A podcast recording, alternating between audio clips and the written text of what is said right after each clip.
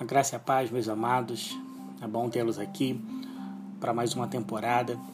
E nessa quarta temporada iremos falar sobre a história da igreja e vamos ser precisos né, em relação a que período da história nós vamos mencionar. Né? Vamos iniciar de Cristo até a Contra-Reforma Católica. E eu creio que será encontros bem ricos em conhecimento, né? mas antes de nós darmos início, né, tem alguns pontos que eu quero ressaltar com todos vocês. Em virtude, meus amados, da imensa complexidade dessa obra, né, desses áudios, né, vamos focar numa visão mais panorâmica da história da igreja e do seu entrosamento com a história do mundo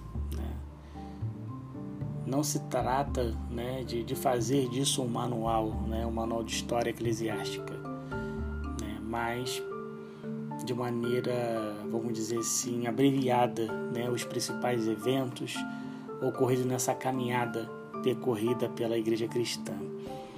E vamos até a Reforma Protestante. Né? Então, diante disso, né, a Igreja passou por séculos de perseguição, inúmeros mártires é, demonstraram sua fé. Né? Algo que Jesus disse: se o grão de trigo caído na terra não morrer, fica ele só, mas se morrer, dá muito fruto. Isso está escrito no Evangelho de João, capítulo 12, 24. Então, essa divina palavra aplica-se perfeitamente aos primórdios da história do cristianismo. Né? Temos ali, nos três primeiros séculos dessa história, foram a época da semeadura. Né? E a semente caiu por terra e morreu. Né? Por mais de 200 anos a igreja viveu sob a opressão do Império Romano, né? escondidas, escondidas na terra, né? em cavernas, oprimida, martirizada né? Foram três séculos de luta entre o politeísmo, né, dominante daquele mundo, o monoteísmo da tradição judaica que o cristianismo defendia. Né? Então, a história da igreja é, nesse sentido, um assunto de enorme relevância para nós cristãos, que deseja estar informado sobre a sua herança, vamos dizer, espiritual para imitar os bons exemplos do passado e evitar os erros que a igreja tem cometido ao longo da sua existência. Né? Paulo ele nos lembra em sua primeira carta a Coríntios, capítulo 10, do versículo 6 a 11, né, que os eventos do passado devem nos ajudar a evitar o mal e buscar o bem. Então, o conhecimento dos fatos que marcaram né, a sobrevivência da igreja é de suma importância para nós né, que desejamos entender como aconteceram né, a fundação e a configuração de todo o, de toda a história né, da nossa igreja, dessa igreja cristã. Né, uma vez que essa compreensão dessas questões nos permite tirar conclusões pertinentes a esse tema que iremos conversar. E no primeiro ponto, né, entrando assim, né, podemos falar sobre a igreja nos planos de Deus. Então, a origem da igreja ela é um tema,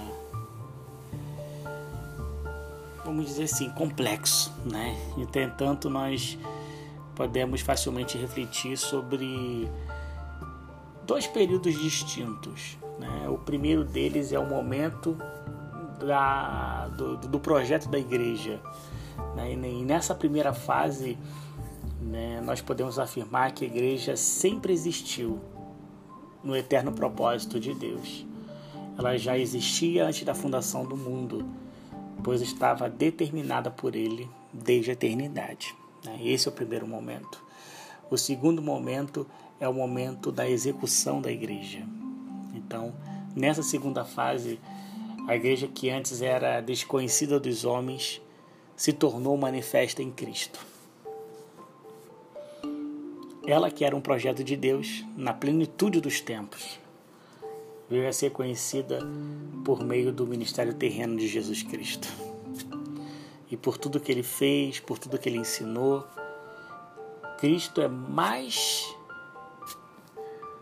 o fundamento do que o fundador da igreja. Né?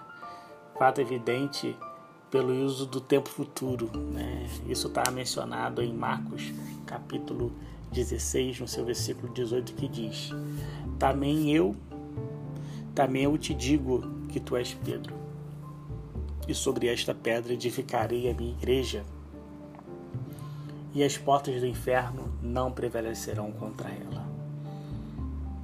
Né? Em uma, vamos dizer assim, em uma ordem lógica, né? evidenciada pelas escrituras, sem, sem diminuir as pessoas da Trindade, né? podemos dizer que Deus Pai é o Criador, é o arquiteto da igreja. Jesus Cristo é a figura que materializa e o Espírito Santo a edifica. Meus amados, o apóstolo Paulo, ao escrever aos Efésios, afirmou: Cristo amou a igreja e a si mesmo se entregou por ela, para santificá-la, purificando-a com a lavagem da água pela palavra, para apresentá-la a si mesmo igreja gloriosa, sem mácula, nem ruga, nem coisa semelhante, mas santa e irrepreensível. Está escrito na carta de Efésios, capítulo 5, no versículo 25 ao 27. Não só essa, mas como outras passagens na Bíblia mostram que Deus planejou a igreja. Cristo deu sua vida por ela, seu corpo, e o Espírito Santo foi enviado para dar poder à igreja, para cumprir sua missão de testemunhar Cristo em toda parte da terra. E isso a gente pode ver no Evangelho de João, capítulo 14, versículo 16 e 17, em Atos dos Apóstolos, capítulo 1, no versículo 8.